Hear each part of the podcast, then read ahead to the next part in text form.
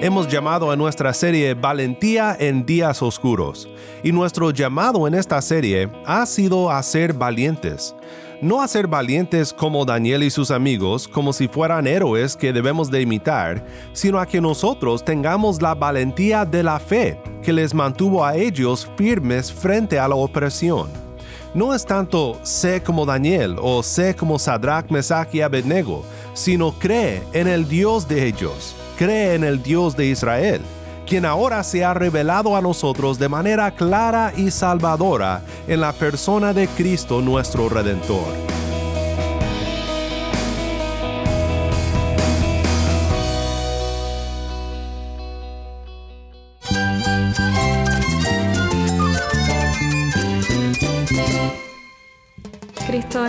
Cristo es mi todo. Cristo es el Rey del universo, es quien guía nuestras vidas. Él es grande y amoroso. Él es real. Solamente Jesucristo es nuestro Señor y Salvador. Es mi guía quien me fortalece. En Cristo Jesús hay esperanza, hay paz. Y nuestro Dios es un Dios de rescate. Estás escuchando a El Faro de Redención, Cristo desde toda la Biblia para toda Cuba y para todo el mundo.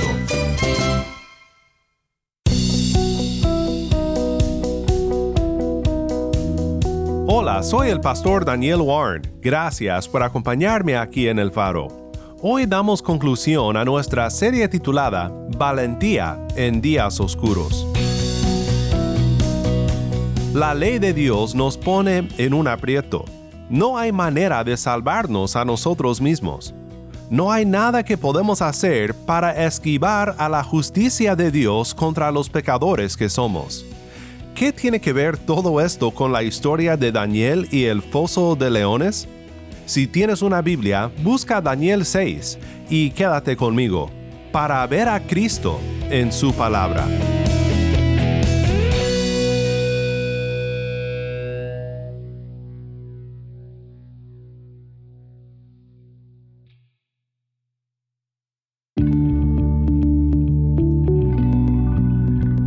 Pues ha llegado el momento esperado. Por lo menos yo he esperado con ansias en llegar a esta historia con la que terminaremos nuestro estudio del libro de Daniel. Ya que yo me llamo Daniel, Daniel siempre ha sido uno de mis libros favoritos desde la infancia. Y una de mis historias favoritas de todas las historias bíblicas es la historia de Daniel y el foso de los leones hemos llamado a nuestra serie Valentía en días oscuros, y nuestro llamado en esta serie ha sido a ser valientes. No a ser valientes como Daniel y sus amigos, como si fueran héroes que debemos de imitar, sino a que nosotros tengamos la valentía de la fe que les mantuvo a ellos firmes frente a la opresión. No es tanto sé como Daniel o sé como Sadrach, Mesach y Abednego, sino cree en el Dios de ellos cree en el Dios de Israel, quien ahora se ha revelado a nosotros de manera clara y salvadora en la persona de Cristo nuestro Redentor. Hoy, para concluir nuestra serie, quiero que escuches el pasaje que comenzamos a ver el día de ayer para recordar el contexto de esta historia. Y luego quiero que veas conmigo cómo esta historia de Daniel no es simplemente una historia para motivarnos a una vida valiente, sino una historia que revela de antemano a Cristo, el más grande Daniel. Escuchemos ahora la lectura de Daniel 6, 1 al 15.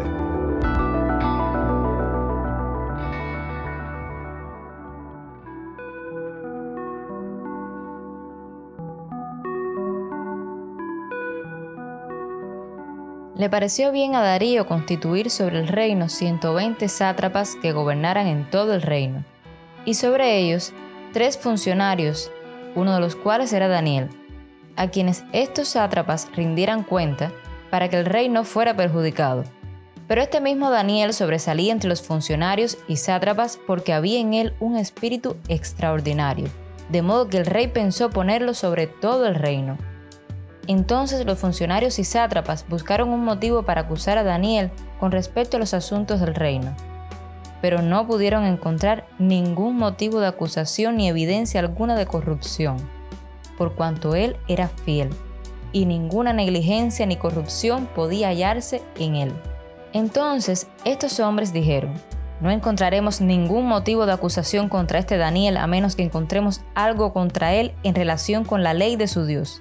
Estos funcionarios y sátrapas, de común acuerdo, fueron entonces al rey y le dijeron así, Rey Darío, viva para siempre.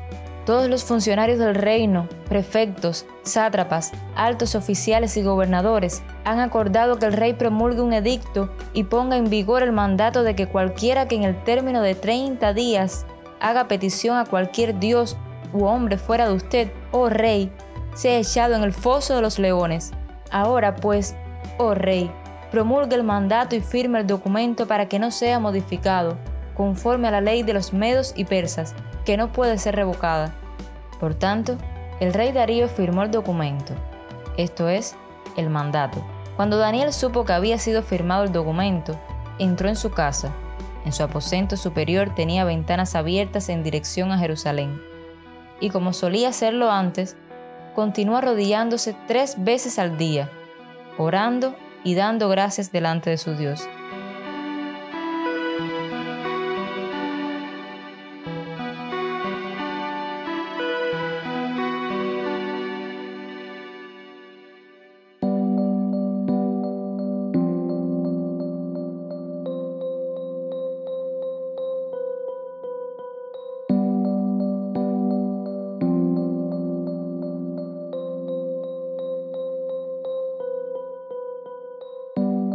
Entonces estos hombres, de común acuerdo, fueron y encontraron a Daniel orando y suplicando delante de su Dios, por lo cual se presentaron ante el rey y le hablaron tocante al mandato real. ¿No firmó usted un mandato que cualquier hombre que en el término de 30 días hiciera petición a cualquier dios u hombre fuera de usted, oh rey, fuera echado en el foso de los leones? La orden es cierta, conforme a la ley de los medos y persas, que no puede ser revocada, respondió el rey. Entonces ellos respondieron, Daniel, que es uno de los deportados de Judá, no le hace caso, oh rey, ni del mandato que usted firmó, sino que tres veces al día hace su oración. Al oír estas palabras, el rey se afligió mucho y se propuso librar a Daniel, y hasta la puesta del sol estuvo buscando la manera de librarlo. Entonces aquellos hombres vinieron de común acuerdo al rey y le dijeron, Reconozca, oh rey, que es ley de los medos y persas, que ningún mandato o edicto que el rey establezca puede ser revocado.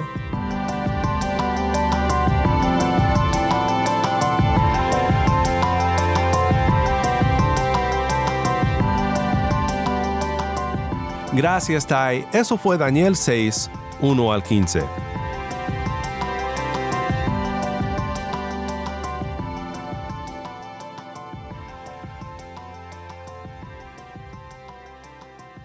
El rey Darío se ha puesto en un aprieto, porque promulgó un edicto que le hacía casi como un dios en la tierra.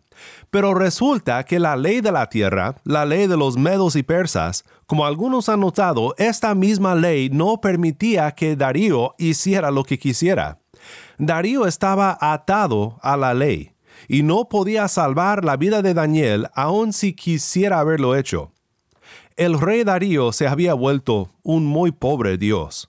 De hecho, gran parte de la acción de la historia consiste en el estado mental de Darío, preocupado por su amigo Daniel, un hombre que por su fiel desempeño y servicio al rey había ganado su favor y al parecer también su cariño. El rey no deseaba que Daniel muriera, Vemos entonces que el rey pierde sueño pensando en cómo Daniel pasará la noche, pensando en si saldrá vivo o si será magullado por leones hambrientos. Pienso que mientras Darío sufre, tenemos una imagen del estado mental y espiritual del pueblo de Dios durante el exilio. Tal como las manos de Darío estaban atadas por la ley de los medos y persas, el destino del pueblo de Dios en exilio está atado por la ley de Dios, el pacto roto que ellos en su pecado menospreciaron e incluso despreciaron. Están atados a las consecuencias de su rebeldía contra la ley y sin remedio alguno para su situación. En la larga noche de Darío vemos la larga noche del exilio, buscando alguna salida y pensando en si sobrevivirán la noche o si este es el fin de la historia. Lo maravilloso de esta historia de Daniel en el foso de los leones es que la liberación de Daniel señala a una mayor liberación que será la respuesta final para Judá durante la angustia de su exilio, y la respuesta redentora para todos los que están conscientes de la prisión de la ley y su inhabilidad de actuar para salvarse a sí mismos. Volvamos ahora a Daniel capítulo 6. Estos son los versículos 16 al 28.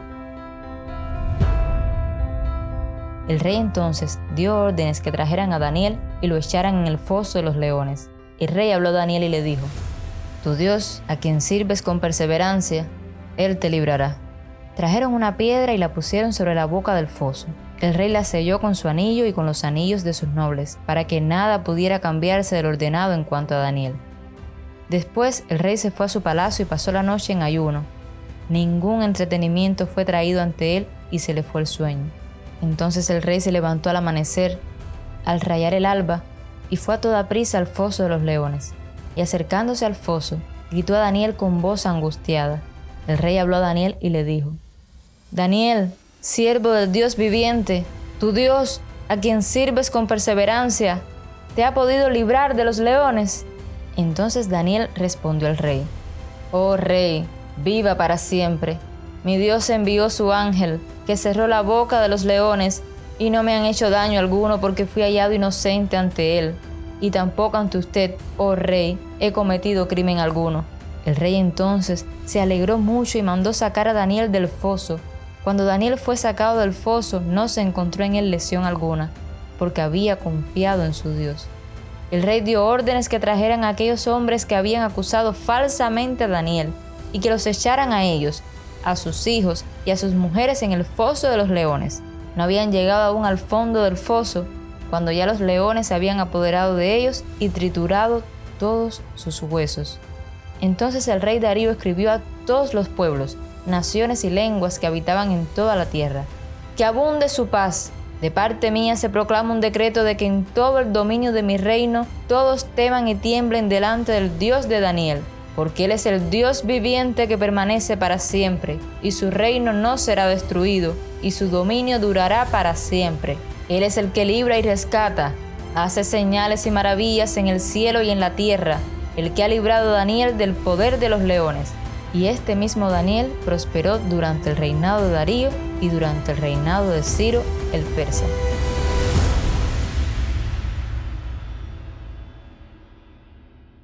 Esto fue Daniel 6, 16 al 28. El poder de Dios puede librar a los que están condenados a la muerte por su misma ley. La fe de Daniel se aferró al Dios que libera y se repite el refrán del libro, un punto muy central donde dice, y su reino no será destruido, y su dominio durará para siempre. Ahora, tomando en cuenta que toda la Biblia fue escrita con el fin de conducirnos a Cristo, reconocemos que hay varios caminos para llegar a Cristo en la palabra, y uno de ellos es la tipología. Hemos hablado de eso antes, pero la tipología es cuando personas, instituciones o eventos en el Antiguo Testamento corresponden con eventos futuros, particularmente un cumplimiento en Cristo. Y esto no es casualidad, sino que parte del diseño de Dios. Él revela el cumplimiento de todas las cosas en Cristo de manera parcial en el pasado. Él es el Dios de la historia él es soberano sobre la historia y en la historia pasada señala lo que sucederá en el futuro. Cristo y los apóstoles nos mostraron, por ejemplo, que esta es una manera legítima y necesaria de interpretar las escrituras. Cuando los contornos del Evangelio y la obra de Cristo aparecen en las historias del Antiguo Testamento, debemos observarlos y ver cómo nos llevan a Cristo y a la redención que tenemos en Él. Creo que el erudito Sidney Greidanus ha hecho un buenísimo trabajo al recopilar en forma de una lista las correspondencias con Cristo, la tipología que notamos en esta historia. Greidanus observa lo siguiente en Daniel capítulo 6. Así como los presidentes y sátrapas conspiraron contra Daniel, así los principales sacerdotes y los ancianos del pueblo se reunieron en el patio del sumo sacerdote llamado Caifás, y con engaño tramaron entre ellos prender y matar a Jesús. Mateo 26, 3 al 4.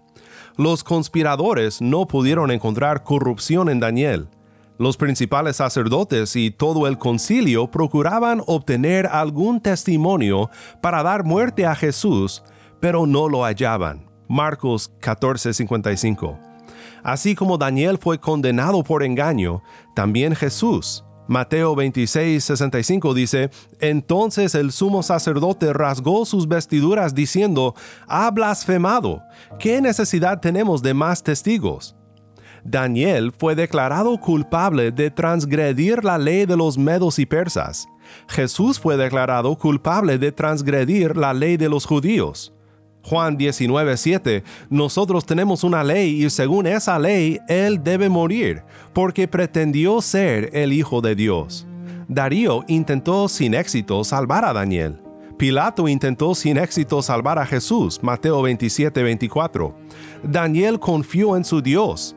Jesús confió en su Padre. Mateo 26, 39 y 42. Daniel descendió al foso, su tumba. Véase por ejemplo Salmo 30, versículo 3, 143, versículo 7 o Ezequiel 32, 23. Y el cuerpo de Jesús fue depositado en una tumba. Mateo 27, 60. La tumba de Daniel fue cubierta con una piedra.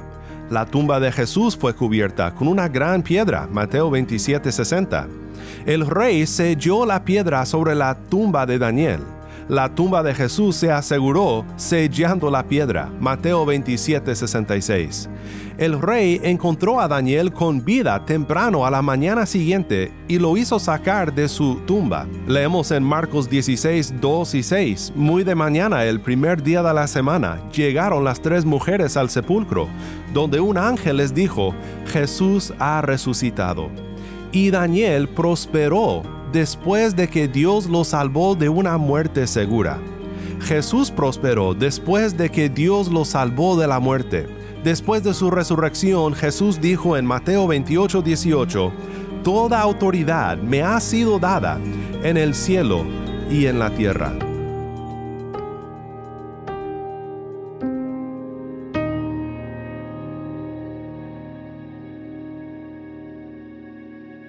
El israelita, padeciendo el abandono y la crisis de su fe durante el exilio, tenía esperanzas porque servía a un Dios que podía sacar a Israel del foso, no retrocediendo sobre su promesa de juicio, sino cumpliendo su promesa de gracia, y haciendo posible que en un futuro se levante de la tribu de Judá el león de Judá, cuyo sacrificio en la cruz del Calvario cerraría la boca del león llamado ley por siempre. Y su reino no será destruido, y su dominio durará para siempre.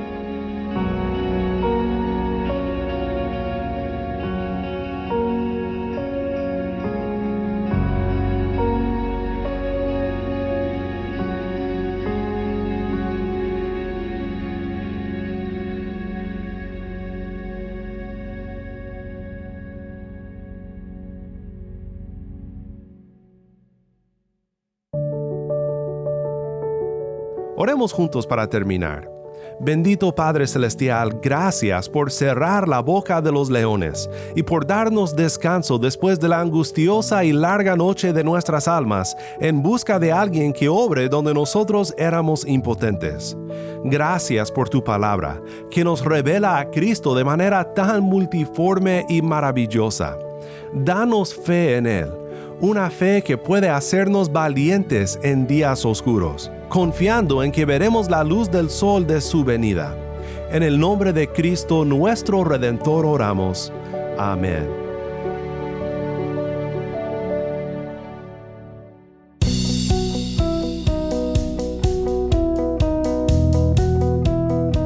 Faro de Redención como programa radial fue ideado para Cuba, pero ha crecido a un nivel global y si estás en sintonía fuera de Cuba, te agradezco por pasar estos tiempos con nosotros estudiando temas que nos fortalecen en nuestra fe y en nuestro caminar cristiano. No olvides que también nos puedes seguir en las redes sociales, en Facebook, Instagram y Twitter. Solo busca El Faro de Redención. Allí encontrarás más contenido durante la semana para animarte en tu fe y para mantenerte informado sobre el ministerio del Faro. Para más información sobre este ministerio y sobre cómo tú puedes formar parte de nuestra misión, visita nuestra página web elfaroderedención.org. elfaroderedención.org.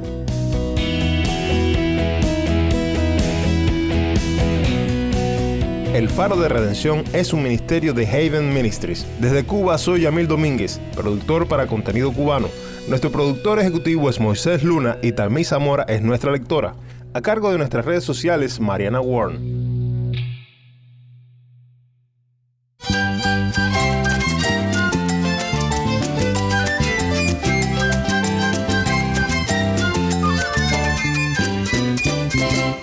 Soy el pastor Daniel Warren. Te invito a que me acompañes la próxima semana para seguir viendo a Cristo en su palabra. La luz de Cristo desde toda la Biblia, para toda Cuba y para todo el mundo, aquí en el faro de redención.